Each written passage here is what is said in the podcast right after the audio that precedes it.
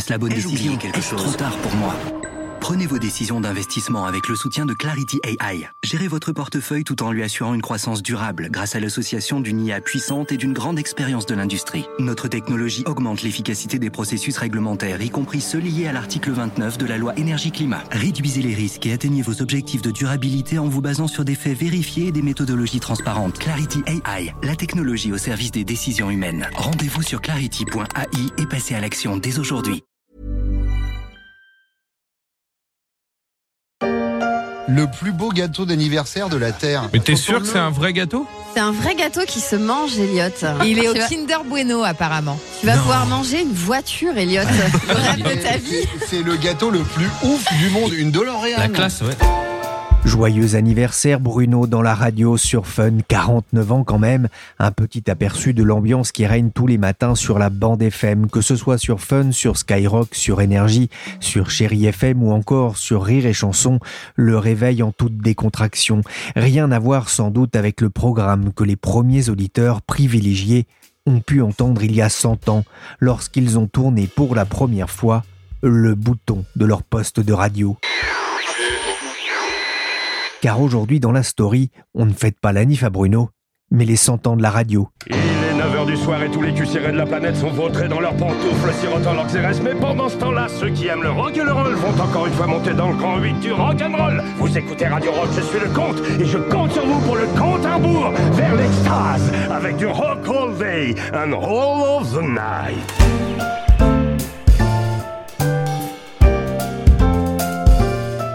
Je suis Pierrick Fay, vous écoutez La Story, le podcast d'actualité des échos, et aujourd'hui, on va s'interroger sur l'avenir de la radio.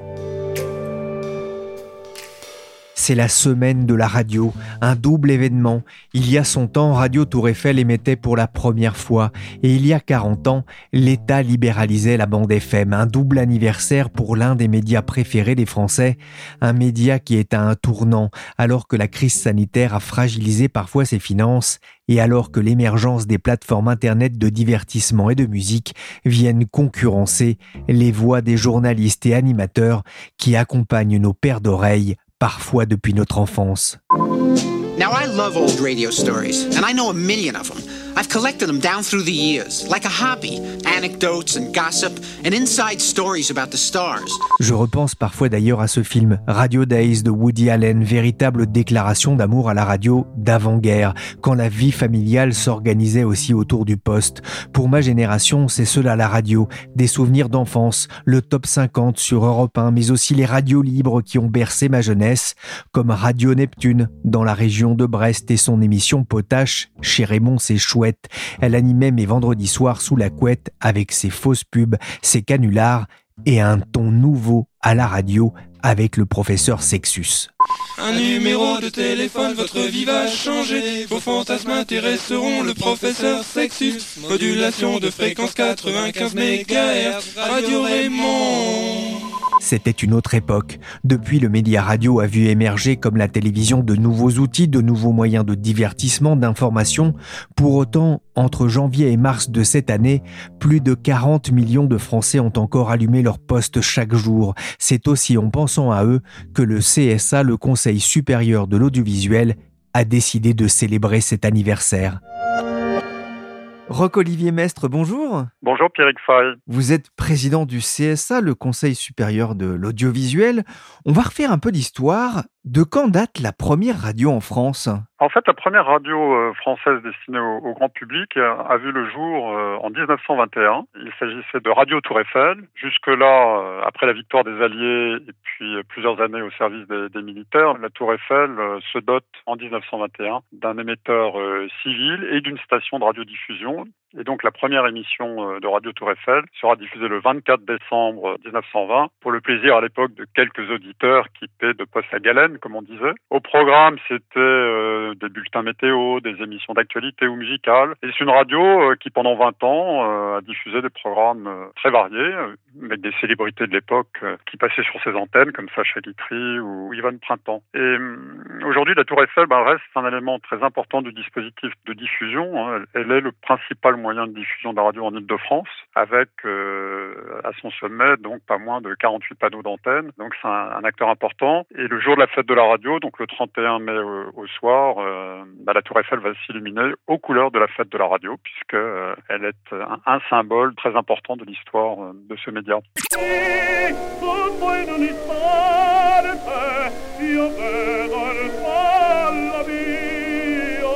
Entend ici le ténor italien Enrico Caruso dans l'opéra Madame Butterfly. Selon le site radio TSF, ce serait l'un des premiers, sinon le premier morceau de musique diffusé à l'antenne de Radio Tour Eiffel. C'était le premier concert jamais diffusé à la radio française. Alors, je ne vais pas remonter avec vous jusqu'en 1921, mais je voulais savoir, euh, Roc-Olivier Mestre, quel est votre premier souvenir d'auditeur? Mes premiers souvenirs d'auditeur, je crois que c'est des jeux. Hein, j'aurais tendance à dire le jeu des 1000 francs, honnêtement. Et puis, euh, c'est vraiment à partir de mon adolescence euh, et du premier transistor euh, que j'ai eu que j'ai vraiment commencé à écouter de la radio dans les années 60 euh, avec la, chanson. Alors à l'époque, moi, j'écoutais essentiellement les radios périphériques, j'ose dire, principalement européens. Et j'ai un souvenir très fort qui m'avait beaucoup marqué.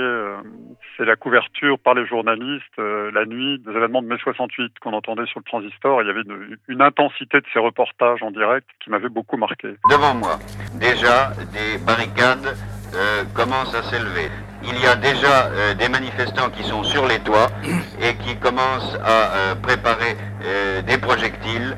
Et actuellement, je ne sais pas, je ne vois pas si un service d'ordre peut contenir ce qui se passe. Les CRS n'ont pas bougé.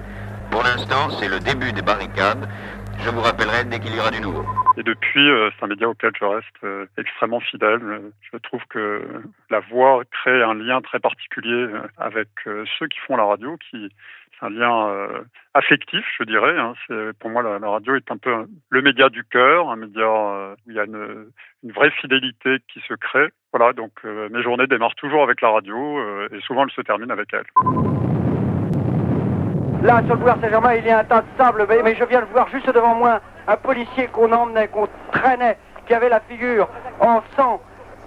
Reculez Les étudiants chargent Bien, les policiers ont reculé, même les CRS se font, ont formé une espèce de toit avec leurs boucliers.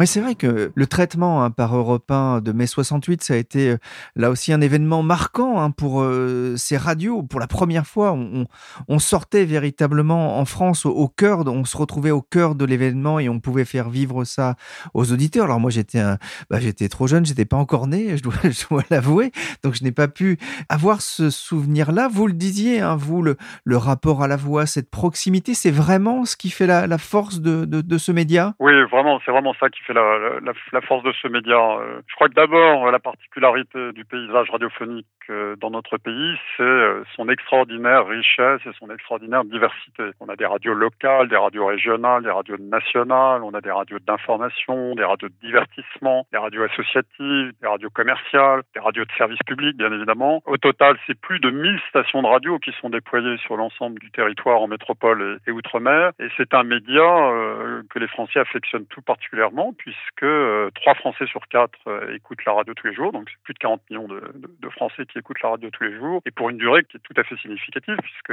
en, moyenne c'est 2h45 d'écoute euh, chaque jour. Je pense aussi que c'est un média qui tire sa force de l'extrême confiance que les Français lui portent. Hein. Dans un baromètre publié tous les ans début d'année, le quotidien La Croix, 52% des Français estiment euh, crédible l'information qui est diffusée. On croit ce qu'on entend à la radio. Et je crois que les Français donc apprécient euh, le côté rigoureux dans le traitement de l'information, euh, qui fait de ce média un média vraiment de confiance. Et puis c'est un média euh, qui, par sa souplesse, je dirais, par sa capacité à toujours en prise sur les techniques contemporaines de pointe, sait constamment s'adapter aux évolutions de l'auditorat, aux attentes du public. Elle aujourd'hui, elle, elle, investit dans de nouveaux formats Hein, euh, je pense euh, au, podcast, soit pour le rattrapage de programmes qu'on peut désormais entendre euh, quand on le veut, où on le veut d'une part, ou des podcasts natifs qui permettent d'apporter à l'auditeur des programmes spécifiques, particuliers. Et puis c'est le développement également sur Internet, la diffusion sur Internet maintenant, avec des applications qui se multiplient. Et puis c'est la radio numérique terrestre, bien évidemment, le DAB+, sur lequel le Conseil supérieur de, de l'audiovisuel a mis le booster, si je puis dire, au cours des deux dernières années fallait bien au moins une victoire de la gauche pour assister aux assises des deux fédérations qui représentent les petites radios. Les deux frères ennemis se sont mis d'accord sur un code de bonne conduite concernant la puissance, le statut et la publicité. Selon ce code, les radios devront être constituées sous forme d'associations à but non lucratif. Et dans ce petit monde des radios libres, on a surtout demandé l'arrêt du brouillage. on reviendra sur les défis qui attendent euh, la radio. On s'entend, hein, c'est un média qui a beaucoup évolué. Avec une révolution, en 1981, l'émergence de ce qu'on a appelé les radios libres, ça, ça a fait vraiment souffler un vent de liberté sur les ondes? Oui, sur les ondes et dans le pays. On ne se souvient plus euh, qu'avant 1981, la radio, c'était Radio France, le, service public, et puis c'était les radios périphériques, les quatre radios périphériques. Périphériques pourquoi? Parce qu'elles émettaient euh, aux frontières du territoire, puisqu'il y avait un monopole d'État hein, en France sur la radio. Et avec la libération de la bande FM, c'est euh, un mouvement de transformation absolument phénoménal du paysage. C'est une des transformations les plus majeures, avec l'apparition de centaines de nouvelles euh, radios, qui a eu un impact quotidien très important sur les Français, euh, parce que d'abord la radio FM s'est imposée comme le média préféré de la jeunesse, en raison de sa liberté de ton, de, de l'arrivée de nouvelles voix, la nouveauté des contenus qui étaient diffusés, la capacité pour tout un chacun euh, de pouvoir s'exprimer euh, directement. Donc c'est vraiment une grande transformation du paysage qui aboutit euh, à ce paysage très riche et très divers qu'on évoquait tout à l'heure. Ah, Amédée, allez chercher ses bouquins de cul. Non, le journal. Oui, le journal de cul. Non. Mais bien sûr que si. Le journal pour mettre par terre, pour recueillir... Ah, la semence. Ah d'accord, oui. On fait dans la poésie, quoi. Tu te souviens pas, il avait dit ça une fois. Ah oui, c'est vrai, oui. journal par terre. C'est vrai que j'ai quelques souvenirs de l'émission Love in Fun sur Fun Radio avec Doc Eddie Fool, où il y avait une énorme liberté de ton pour parler de tout, et notamment de sexe, une révolution aussi à la radio des années 90 pour de nombreux jeunes. Ce n'est pas sale. C'est comme la rosée sur les pétales d'une rose. Pense aux fleurs. Malgré tout, 40 ans après, on a un peu le sentiment que cette richesse, ce foisonnement, a disparu au profit des, radios commerciales plus professionnelles au réseau, comme ceux de Energy, de Virgin ou de, ou de Skyrock. Écoutez, je ne crois pas qu'on puisse dire ça en réalité, parce que dans l'action du régulateur, puisque nous avons contribué à structurer ce paysage de la bande FM tel qu'on le connaît aujourd'hui. Hein. Le, CSA joue un rôle absolument central dans la gestion de ce parc de fréquences par des procédures d'appel à candidature et d'autorisation euh, des maîtres euh, qui sont accordés à ces stations. Et l'une des règles, l'un des principes de base dans la gestion euh, de la bande FM, un principe vraiment fondateur dans l'action du régulateur, c'est le pluralisme. C'est avoir une pluralité d'acteurs. Et aujourd'hui, dans le parc des fréquences que nous gérons, donc un petit peu moins de 8000, 8000 fréquences, hein, vous voyez, totalement considérable. Eh bien, les radios associatives, qui sont un peu les héritières de ce qu'on appelait les radios pirates et de celles qui ont bénéficié d'emblée de la libération de la bande FM, elles représentent aujourd'hui encore 20% euh, du parc des fréquences. Elles sont presque 600 sur les, plus de 1000 que j'évoquais tout à l'heure. Elles gardent cet esprit euh, pionnier, cet esprit euh, militant à certains égards, avec toujours une, grande liberté de ton. Donc, le paysage s'est effectivement structuré. Il s'est beaucoup structuré à partir des années 86 au moment où la, publicité commençait à se déployer sur la radio. Donc c'est vrai qu'on a eu des grands réseaux nationaux qui se sont mis en place, notamment pour les radios musicales. Mais euh, on garde voilà un paysage très divers et l'esprit pionnier. Moi, c'est une des choses que j'aime beaucoup euh, dans la radio, et dans les contacts euh, quotidiens qu'on peut avoir avec ceux qui font la radio. C'est justement cet esprit pionnier, engagé, passionné. C'est vraiment un média qui est très chaleureux pour ça. Un média chaleureux, un média d'accompagnement au réveil, le matin, sous la douche, en voiture ou les soirs de match de l'équipe de France de football, commenté par Eugène Sacomano et Pierre-Louis Basse sur Europe 1, comme un certain soir de juin 1998 pour les débuts des Bleus de Zidane et du Gary. Et c'est Zinedine Zidane qui va donc tirer ce corner. Laurent Blanc est venu aux nouvelles. Euh, Marcel Desailly également. Tous les grands gabarits. But, but terrible But de Dugarry La radio, ce n'est pas seulement de l'information, c'est aussi souvent de l'émotion, et j'ai voulu aussi profiter de ce moment pour connaître l'état de santé de la radio en France. J'ai appelé Marina Alcaraz et Nicolas Madeleine, ils sont journalistes au service high-tech média des échos. Alors Marina d'abord, comment se porte l'écoute de la radio en 2021 Eh bien malheureusement pas très bien. Hein. La radio fait la fête, mais l'écoute de la radio a durement souffert de la pandémie. Alors la radio reste un média très très fort, bien évidemment, mais les effets de la crise sanitaire se font clairement sentir et y compris en ce début d'année. Alors la dernière vague des audiences médiamétriques a été publiée mi-avril, l'atteste clairement. Entre janvier et mars, les radios ont perdu 2,1 millions d'auditeurs par jour par rapport à la même période de l'an dernier, pour atteindre environ 40 millions, et c'est un plus bas historique. Hors vague du printemps dernier, en plein confinement, qui est non comparable, et, et le, le sort complètement de ces chiffres. Le télétravail, le couvre-feu, les diverses restrictions ont pesé, alors il faut bien savoir que l'écoute hors domicile, en voiture en particulier, représente habituellement environ la moitié de l'écoute. Donc c'est toute cette écoute-là qui est potentiellement partie. Et du coup, certaines habitudes se sont perdues, hein, et les rendez-vous avec tel ou tel animateur qu'on avait ben, se sont peut-être perdus en même temps que euh, les habitudes des Français ont changé. Les matinales, en particulier, ont accusé le coup, et ça se voit vraiment sur les matinales. Les matinales, c'est vraiment le prime time de la radio, hein, donc euh, c'est extrêmement important, c'est quelque chose que l'on suit beaucoup. Et ces matinales ont perdu environ 1,5 million d'auditeurs par an. Donc cette tranche du site neuf euh, a encore baissé en plus par rapport à la dernière vague en, termes de mesures d'audience, en dépit d'une actualité très forte, et ça c'est un mauvais signe pour la radio. Toutes les radios généralistes, euh, dites généralistes, ont souffert, et aussi la grande majorité des radios, tout genre confondues. On peut le voir sur les radios leaders, y compris, notamment pour RTL, leader euh, privée, qui a baissé en audience cumulée et en PDA, en part d'audience, sur un an.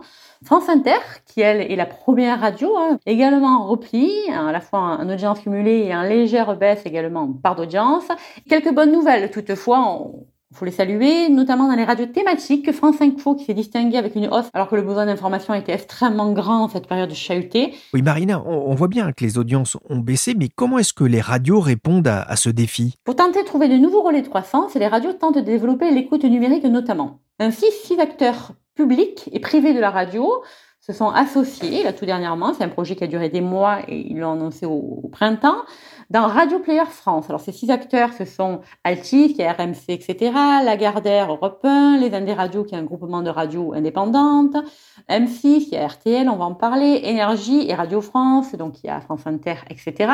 Donc c'est une application qu'on peut avoir sur un smartphone, qui est simple d'utilisation. Hein. Elle a été lancée en avril, elle permet d'écouter plus de 200 radios, 600 web radios, ainsi que 100 000 podcasts c'est un projet vraiment ouvert. Hein. D'ailleurs, pas plus tard que ce lundi matin, 12 nouvelles radios ont annoncé qu'elles rejoignaient le projet. Et c'est un projet en fait visant vraiment à développer cette écoute numérique qui est l'écoute de demain. Aujourd'hui, c'est environ 15% de l'audience, hein. c'est environ 8 millions d'auditeurs quotidiens, mais c'est un chiffre en croissance. Et pourquoi finalement aussi euh, cette association un peu inédite, puisque c'est à la fois des concurrents et des acteurs publics, des acteurs privés qui s'associent? En fait, les radios cherchent à maîtriser la distribution de leur contenu face à des agrégateurs comme Tuning, comme Radio Live, voire plus largement Spotify et ses concurrents. Hein. Le problème de ces agrégateurs ou de ces Spotify et consorts, c'est qu'ils reprennent les programmes gratuitement souvent illégalement, disent les radios, et choisissent eux-mêmes les radios qu'ils diffusent. Donc l'objectif, c'est vraiment maîtriser la distribution des contenus. Le risque pour les radios, c'est qu'il n'y ait plus de lien direct entre la radio et l'auditeur, que les publicités soient mal insérées, que la qualité du son soit altérée. Or, la qualité du son est extrêmement importante pour les radios. Il faut également pour les radios un accès aux données pour savoir ce que les auditeurs écoutent. On sait exactement sur Radio Pulbar où sont implantées les publicités, elles sont implantées par les radios, ce qui n'est pas le cas avec les agrégateurs. Cherche notamment à avoir plus de puissance face aux constructeurs d'enceintes connectées, qui représentent environ 10% de l'écoute digitale, et aux constructeurs automobiles. Fort logiquement, ensemble, les radios peuvent peser beaucoup plus face à des Google ou des Amazon qui ont enceintes connectées que seules. Et face aux constructeurs automobiles, c'est également la même chose, hein, puisqu'elles s'associent à la fois en France, mais également Radio Player, c'est un projet européen, hein, présent dans plusieurs pays. Des accords ont été trouvés avec des constructeurs automobiles comme BMW, Volkswagen, une gamme électrique de Volvo. L'idée, c'est vraiment d'implanter un bouton unique dans les nouvelles voitures où on pourrait écouter Radio Player. Un secteur en plein bouleversement avec deux grosses radios qui vont changer de main et notamment Europe 1 qui court derrière sa gloire d'antan. Nicolas Madeleine, le sort d'Europe 1 interpelle dans le paysage audiovisuel français? Oui, le cas Europe 1 est, intéressant. Alors changer de main, oui certainement. En fait, on peut déjà dire un peu qu'il a changé de main parce que maintenant le premier actionnaire euh, de la Gardère dans une gouvernance remaniée, une gouvernance de société normale. Le premier actionnaire, donc, c'est Vivendi qui vise Europe 1 depuis longtemps, sans doute parce qu'ils sont intéressés par euh, l'influence politique et le potentiel de redressement qu'il y a de, la station. Donc euh, c'est une situation qui est mouvante. Aujourd'hui, je crois qu'ils ont un peu plus de 25% du capital de la Gardère. Toute la question est de savoir euh, si les autres actionnaires peuvent bloquer leurs initiatives de prendre la main sur la station Europe 1, de mettre des hommes euh, à eux, de changer un peu la rédaction, la ligne éditoriale. Je crois qu'il y a beaucoup de... Enfin, ce qu'on entend, euh, c'est qu'il y a beaucoup d'inconfort hein, au sein de la rédaction d'Europe 1, au sein de la station, où on se demande euh, à quelle sauce on va être mangé. En plus, Europe 1 souffre depuis plusieurs années du point de vue financier. Il a perdu beaucoup d'audience. À un moment, il visait les 10%, il est aujourd'hui autour des, des 5%. Il perd de l'argent depuis plusieurs années, sans doute euh, au moins 20 millions d'euros, plusieurs dizaines de millions d'euros. Donc il y a une rupture conventionnelle collective qui est en place, qui viserait 40 sur 300 euh, personnes dans la station. Donc euh, c'est une situation pas facile et sans doute un moment charnière pour Europe 1, effectivement. Les auditeurs connaissent bien ce jingle, c'est celui de RTL qui dispute à France Inter la place de première radio de France. RTL qui s'apprête, Marina aussi, à, changer d'actionnaire? Exactement, on en parle peu dans la fusion TF1-M6, puisqu'on parle surtout de la chaîne M6, mais dans la corbeille de mariage, dans la corbeille qui apporte M6, il y a aussi RTL, la leader des radios privées, mais aussi deux radios musicales que sont RTL2 et Fun Radio. Alors RTL avait été acquis en 2016 par M6, en face, TF1 n'a pas de radio. Le groupe TF1 a la régie publicitaire des 20 des radios, qui est un groupement donc de radios indépendantes. Donc ça pose pas vraiment de problème pour cette fusion, puisque il n'y aura pas de radio vraisemblablement à céder pour faire face au, joug de l'autorité de la concurrence. a priori, en tout cas, il y aurait moins de problèmes en radio qu'en télé. Et on peut imaginer d'importantes synergies comme il y en a eu chez RTL-M6. Il y a eu d'importantes synergies au sein de RTL-M6.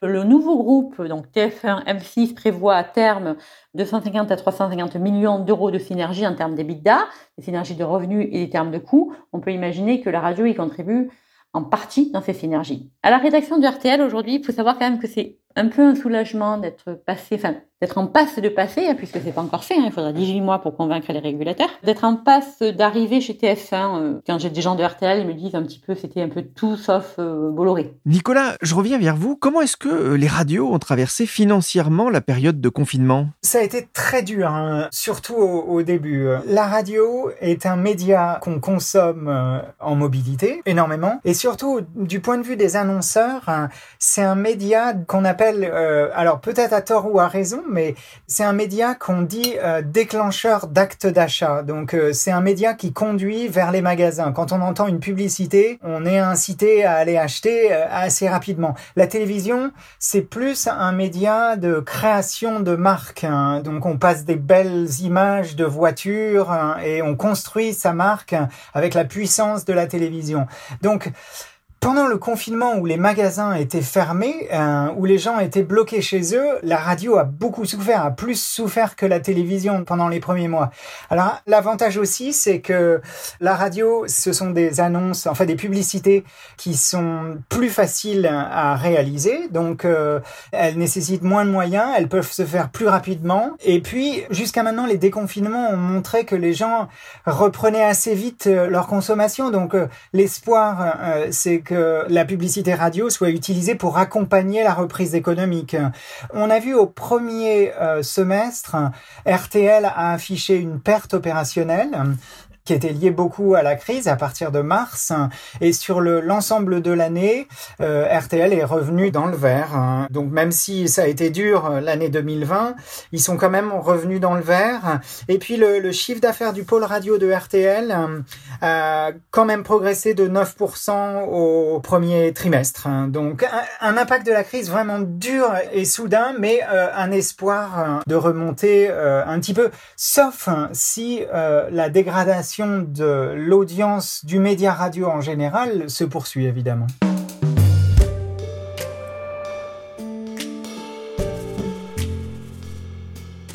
Roc-Olivier Mestre, je reviens vers vous, président du CSA. On entend bien que l'équation économique devient difficile. Hein. Le réseau de la Gardère est à vendre. Bertelsmann se sépare de RTL.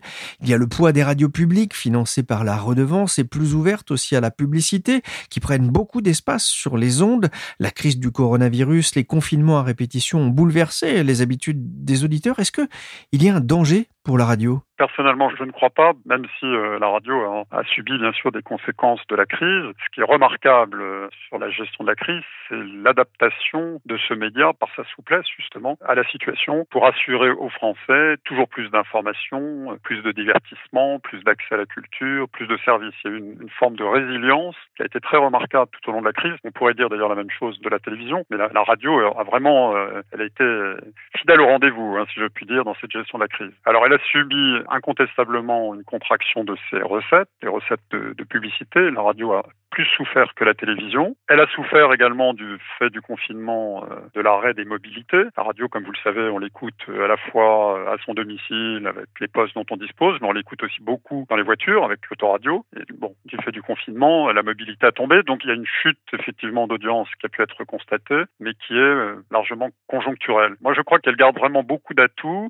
C'est vrai qu'on a quelques mouvements de concentration qui sont à l'œuvre. Donc, on a eu le rachat de RTL par M6, on a euh, Vivendi qui rentré au capital de, de Lagardère et qui donc, par ce biais-là, euh, rentre, si j'ose dire, euh, à, à Europe 1. On a certes l'opération TF1 M6 qui vient d'être annoncée, mais TF1 n'est pas un acteur de la radio. Il est acteur euh, sur la régie publicitaire qui dessert les radios indépendantes, notamment de façon très efficace, mais il n'y a pas de station de radio qui soit attachée au groupe TF1. Donc euh, voilà, et la deuxième chose que je voulais dire sur ce plan-là, c'est qu'on a des règles anti-concentration qui limitent la constitution justement de pôles trop importants. Ce qui est central dans l'action qu'on conduit, c'est la défense du, du, pluralisme des opérateurs. Derrière le projet de rapprochement entre TF1 et, et M6 hein, qui est discuté euh, actuellement, il y a la volonté d'être un acteur euh, de poids plus important par rapport aux défis qui attendent euh, la télé. Bien sûr, le, le, streaming, on parle beaucoup de Netflix en télévision, mais il y a aussi des défis euh, qui attendent les radios aujourd'hui? Oui, je pense qu'il y, y, a quand même des défis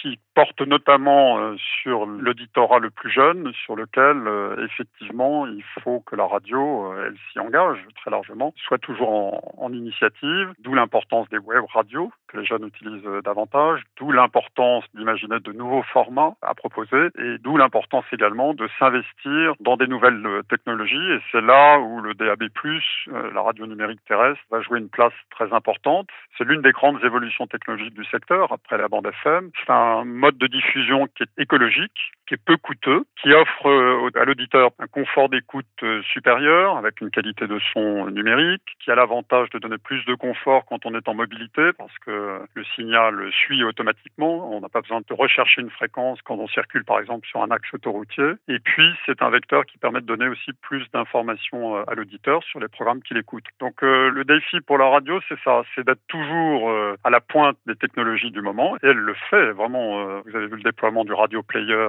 tout récemment, qui a fédéré très largement les radios de France. Le déploiement du DAB+, qui maintenant s'accélère, hein, on couvre environ 30% du territoire L'objectif pour la fin de l'année 2022, donc euh, la fin de l'année prochaine, c'est d'être à 50%. Donc euh, on va franchir vraiment une étape très significative. Donc être à la pointe de, des progrès techniques et technologiques et en même temps toujours adapter ses formats pour être en phase avec ses auditeurs. Et, c'est notamment là l'enjeu du podcast. Donc voilà, là, il y a sûrement des éléments pour elle euh, d'interrogation parce qu'il y a des concurrences qui se mettent en place. Hein. Pense là euh, plus spécifiquement aux radios musicales, avec le développement des plateformes de streaming musical qui bien évidemment euh, impactent ces radios. Mais je crois quand je vois, euh, quand on lance des appels à candidature euh, pour le DAB+, ou sur la bande FM, quand je vois le nombre de candidatures qui se présentent, il y a toujours beaucoup plus d'appelés que d'élus, et tout ça, ça recouvre beaucoup d'esprit d'initiative, beaucoup d'imagination. Donc c'est un média qui reste extrêmement vivant et qui, je crois, peut regarder son futur avec confiance. Merci Roc-Olivier Mestre, président du CSA, et merci à Marina Alcaraz et Nicolas Madeleine du service high-tech média des échos. J'en profite aussi pour faire un amical coucou au service archives d'Europe 1 et notamment à Sylvaine Denis. La story s'est terminée pour aujourd'hui. Cette émission a été réalisée par Willy Gann, chargé de production et d'édition Michel Varnet. Pour suivre l'actualité des médias mais aussi les décryptages et analyses de la rédaction, rendez-vous sur leséchos.fr.